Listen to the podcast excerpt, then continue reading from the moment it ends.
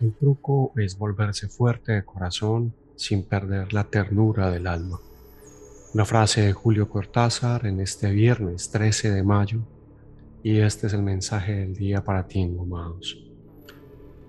Con este día muy metido en la cultura popular, es interesante cómo podemos crear un ambiente que nos favorezca o que en verdad está lleno de miedo y superstición.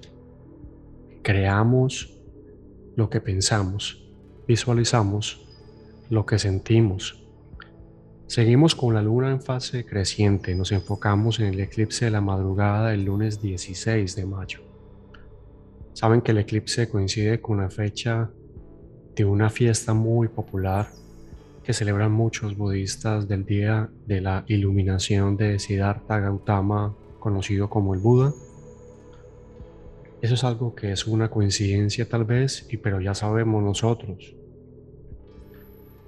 que tal cosa no es así, que las coincidencias son solamente mensajes o procesos que se dan y que todo encaja cuando tú estás dispuesto a abrirte e entender.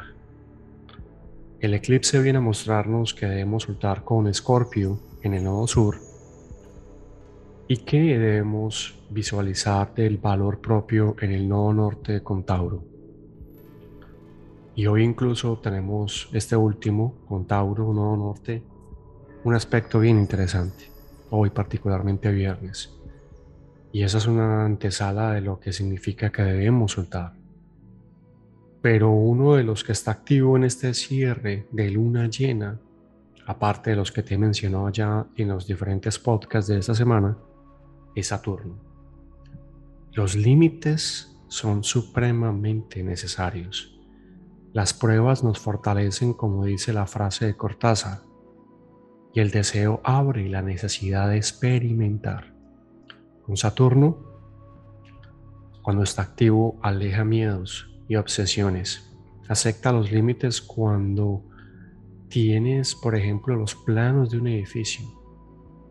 Cree en ellos, cree en el plano y si quieres darle un toque creativo, termina ese edificio con los detalles propios de lo que tú quieres mostrar. Así que con esa metáfora juntamos un poco lo que significa este Saturno.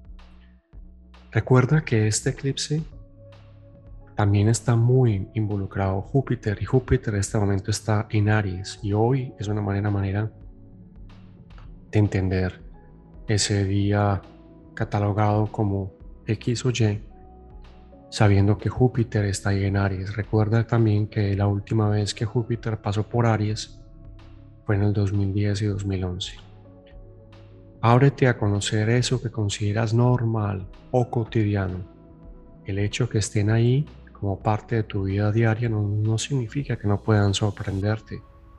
Este eclipse es un cierre se cierra un periodo dentro de ti para encontrar el valor real de lo que eres.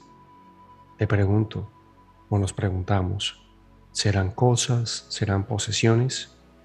¿Será el amor fallido, un empleo y el estatus?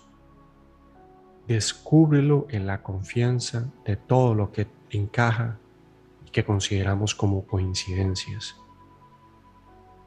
La oración del día. Cuando he aprendido Padre Madre, del pasado, de esos límites que me has puesto. Cuánto he aprendido de ello. Recuerdos pasan en esos momentos tan difíciles para mí, que atravesé sin saber que podía, y que lo hacía tal vez bien o mal. Hoy sé que era tu verdad y tu energía la que me movía. Cúrame de un pasado que aún viene a tocarme la puerta. Cúrame cuando con alegría me dé cuenta que era parte de mi aprendizaje. El truco está entonces en ser fuerte de corazón sin perder la ternura del alma.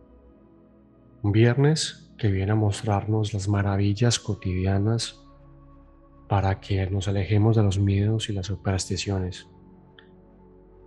Agradecer el proceso del pasado, los límites y las pruebas para ese corazón fuerte y esa ternura que aún habita en ti, que es la ternura de un niño que cree, que puede cambiarlo todo, que puede entenderlo todo o que simplemente puede sanar.